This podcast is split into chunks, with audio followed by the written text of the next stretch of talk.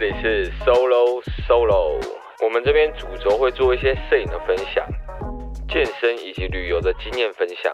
还有最后大家不能错过的，我们会找些着重在九零后、二十多岁的一个勇敢创业家，或者是有些很酷经历的人来做访谈，让大家了解到他们内心真正最不一样的一面。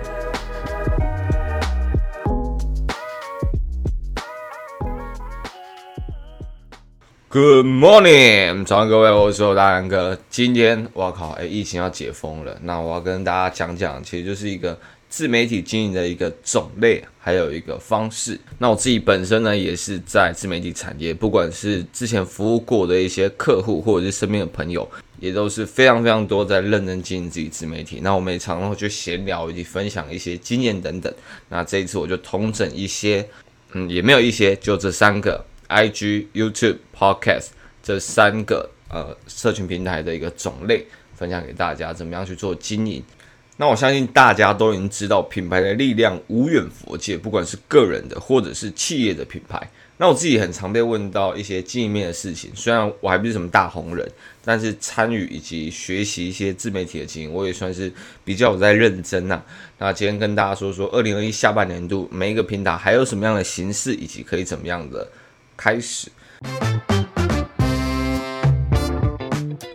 好的，要买居家健身用品以及补货乳清蛋白的人有福啦！现在只要前往 Solo 大干哥 IG 点击个人链接过去，到 Link by 页面就能购买以及预购比市面上更便宜的 Pita Protein 乳清蛋白粉，以及 Team Join 还有各家厂牌的居家健身用品哦！还在等什么？听完就赶快去下单了吧！第一个，我们就先讲 IG。那 IG 在我们最早期玩的时候，是一个图片比例非常重的平台嘛，所以那时候养红了很多那一种图片型的 IG 网红。那这些网红都有一个共同点，就是他们很会排版，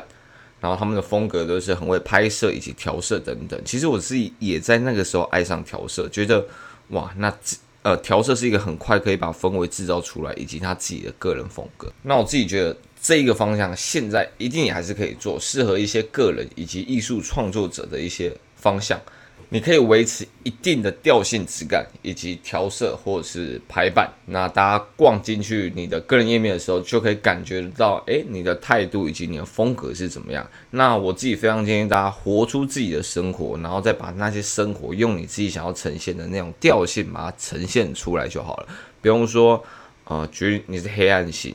你就好像。不能去做一些见到天日的事情，你就不能去玩水，就不能去爬山，还是可以，但是可能山林中会被你可能调的比较有阴暗感的那种感觉，然后这样调性的话就会比较像。那有关于调色部分，都能去参考我 YT 拍的一些影片，我也有介绍几位摄影师的账号，他们的那种调性就维持得很有水准。那 IG 的第二种类型的话，我觉得是知识型的一些图文。只是前一阵子这种类型真的是爆多，我觉得像电商人气啊，他这种很厉害的一些行销账号，其实有很大程度的影响。大家试着去做这种类型的文章，它优点是可以快速方便能够在你这边获取价值，进而留在你这边，然后想说还是可以获得一些东西嘛，所以就还开始 follow 下去。呃，所以你相对有料的话，大家还是会黏着度偏高的。只是我知道这种类型一开始可能都不会露脸，但我自己其实是非常建议大家慢慢之后要让大家看到你的真面目，因为有看到脸才会有比较像人的感觉，比较亲切的感觉嘛，你就不会像是一本课本。毕竟个人品牌是个人加上品牌，你个人的部分还是要把它端出来让大家看看的。然后第三点的话，也是最近比较流行的就是 IG 抖音化。那最近短影片的爆红，大家有目共睹，而且疫情期间，这个短影片更是完全侵入到了我们的生活当中。我自己也是拍了一些短影片，但是你会真的发现，完全跳到 TikTok 在经营的一些人比较少，大家都还是会维持自己在 IG 的调性，因为你会发现在 TikTok 的那边的粉丝年纪还是偏小，然后素质有些也很奇怪。因为不瞒大家，老实说，我之前也有和 TikTok 官方合作过创作者计划。简单来讲，他就是会带流量给我。但是我发现我在拍一些作品的时候，下面有一些留言就是会非常的呃伤人，非常的嘴炮。例如，可能我是拍一个女生，然后他们就开始攻击她的皮肤，但是她的皮肤明明就非常好，只是因为我们前面有加一个滤镜，然后让她看起来比较模糊，大家可呃就会有一些很奇怪的账号在下面攻击。那你点进去看那个账号，可能是呃某个国小三年二班十八号，对，这是他的绰号，所以你就觉得干。被这种国小生攻击，真的是那种心情很差，所以我后来就呃也比较没有在那个平台继续深耕，因为那个真的不是我想要去让他们看我作品的一个类型。但我还是非常觉得短影片的形式很好，它有快速读取，而且如果你有料的话，大家其实是可以很快看完你要表现出来的东西。嗯，只是在 IG 上发表的话，我觉得大家可以去多看看像小红书。它里面就有很多不错的短影片的类型，然后都是蛮有质感的，要找一下啦。当然还是有一些很很瞎的一些内容，但是找一下，不管是健身、摄影，我其实都有在里面看到很多不错的一些方向。然后在 YouTube 上的话呢，诶，这个题材真的是非常多，而且竞争非常非常激烈，所以我只能可能挑几个方向来讨论。然后，当然，我还是非常鼓励大家，就是想要拍自己想讲的事情是最重要的，因为你没有热忱，你就没有办法经营下去。所以我还是觉得热忱要摆第一个，然后再去看你的热忱可以细，可不可以细分出来下面这几样。第一个呢，我觉得还是知识型频道还是会相对吃香的，因为这种东西其实就是有料你就会红嘛。当然，我知道经营还是有一部分很很吃一个机遇以及时机。但是如果你你讲的东西真的就是可以讲到人家心坎里的话，然后其他的呃同类型的知识型创作者没办法讲出来，那你就可以赢啊。为什么我会这样讲？就是因为我前阵子看到一个呃水电龙哥，那他就是一个水电师傅，然后他叫龙哥，然后我点进去看他的样貌，就跟一些我叔叔啊、我阿伯啊那种类型非常非常像。那他的那个文字也是用标楷体，就是它是非常非常 local 的一个呈现方式。但是我就看它一些最热门的影片，可能就是什么如何在家快速抓肉，我靠，这这则影片就快五十万观看。所以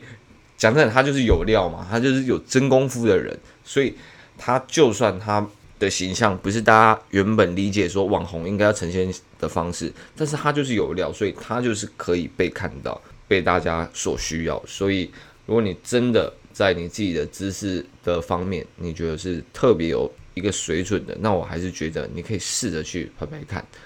OK，那第二个就是你可以去做一个新议题的一个频道。我举例来讲，例如最近的一些虚拟货币以及区块链等等的这种新产业，那这种东西就真的是比较少人讲嘛。所以我看到几个华文有在讲这些东西的人，相对比较少。所以我现在就是 YT 打开，那些演算法都带我看到这一些东西，就是就就是那几个。然后这些 YouTuber 们，他们可能在呃一年前他们还在讲别的主题，但是后来发现，诶。好像可以去讲区块链这种东西，然后他们就拉过去讲这个东西，然后开始才慢慢被大家所看到。所以这种新议题的东西其实是很重的。那我这边推荐一个，我目前还没有看到有人分享，然后喜欢玩游戏的朋友有福了。OK，这个就是区块链游戏。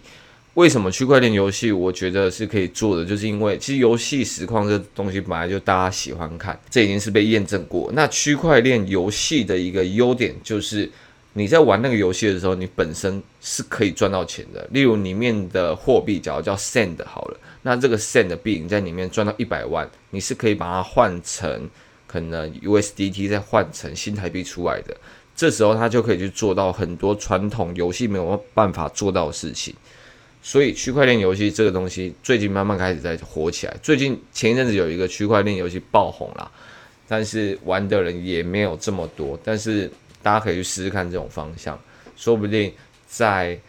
呃三年五年后，你知道那些小孩子崛起了，那在他们的生命当中就会觉得，诶，那玩游戏这种里面的宝物啊，里面的一些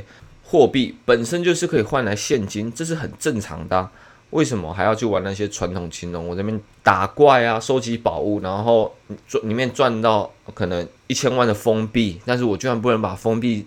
转成新台币，太奇怪了吧？所以 这种东西我现在没有看到有人做啦，但国外就已经开始有人在做，然后呃有听到这则 podcast 就可以试着去想看看有没有兴趣，或者是你想做但不知道怎么做的，可以在 IG 再另外私讯我，我再跟你多聊聊。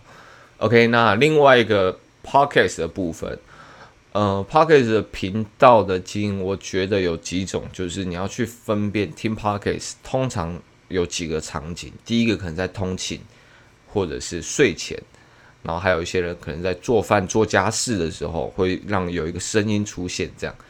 然后有些人是健身房啊、慢跑的时候会去听这些。所以通常在听 Podcast 的时候，手头上应该都会有在做一些事情，所以。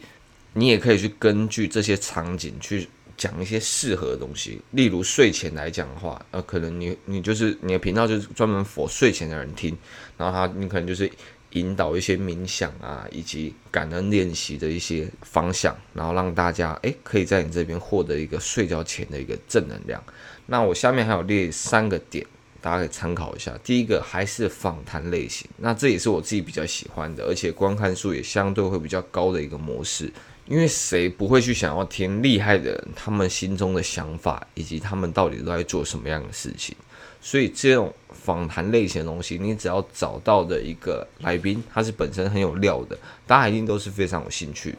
那我觉得不用局限于在成功人士这一块，你可以局限在各个产业他们相对比较成功的一些人，例如我可能找的人比较多，就是像这种。有在做自媒体的人啊，或者是健身摄影的人，他们的一些相关成功的一些经验分享，所以大家也可以去找到自己想要讲的。例如，有些人他就会想要，可能是留学类型的一些成功人士的分享，然后或者是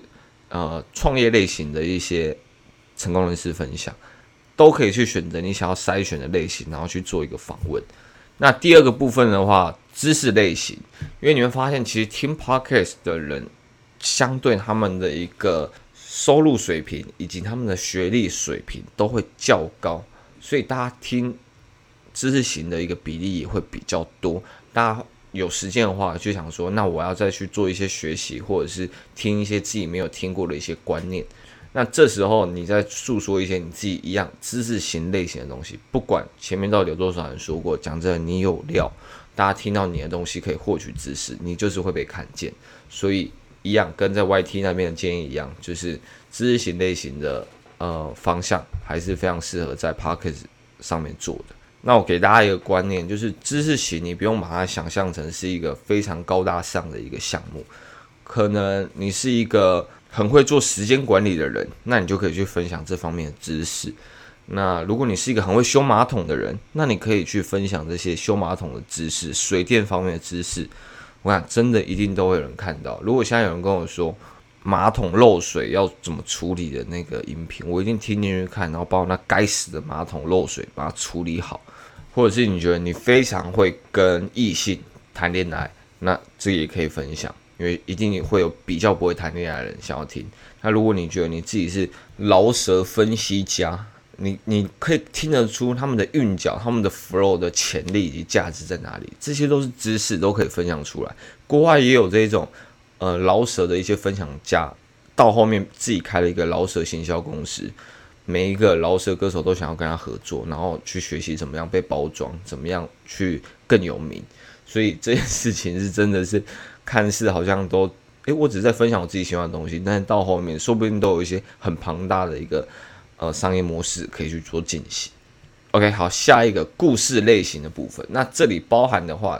呃，犯罪故事啊，都市传说，或者是你自己本身的一些故事，那这些故事可能都会有一些特别着迷的一些地方。就像最近老高啊，他们的影片，我看他们好像也有直接丢到 Pocket 上，所以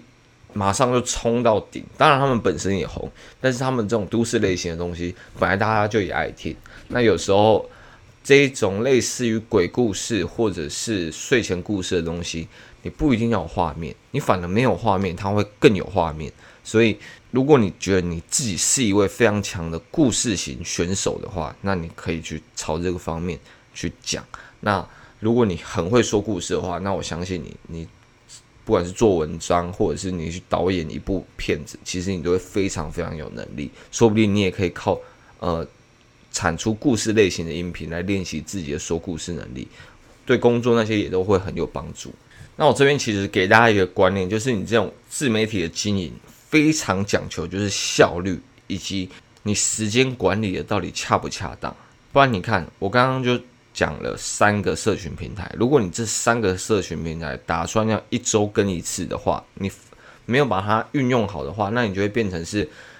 三四十二，你要去产出十二个主题在一个月当中，哇！工作就已经在忙了，你根本都没有时间去享受你的生活，或者是维持一个好的灵感来源，所以这样子就会经营得非常痛苦。那我这边给大家一个观念，就是知识在智。你花时间打出一个脚本，它最好的一个效益就是你应该把这些文字整理成文章，你可以把它放在自己的部落格网站上，然后再把这个脚本念一遍，它就变成你的 podcast。然后你再把这个脚本整理成一篇图文放在 IG 上，OK，那你再对着这个脚本录一集 YouTube，把影片剪辑一下变成影片档。你的一个分享一个脚本就能够在四个平台同时产出，部落格、IG、Podcast、YouTube，一周一更的话，你一个月只要制造出四个主题，你就可以去做到每一个平台都产出，然后都有周更的一个效益。这是一个非常简单的一个自媒体经营策略，最后分享给大家。那如果有任何问题，都可以在 IG 私信我，我们大家二零二一年一起经营下去，好不好？大家加油！晚安，各位，拜。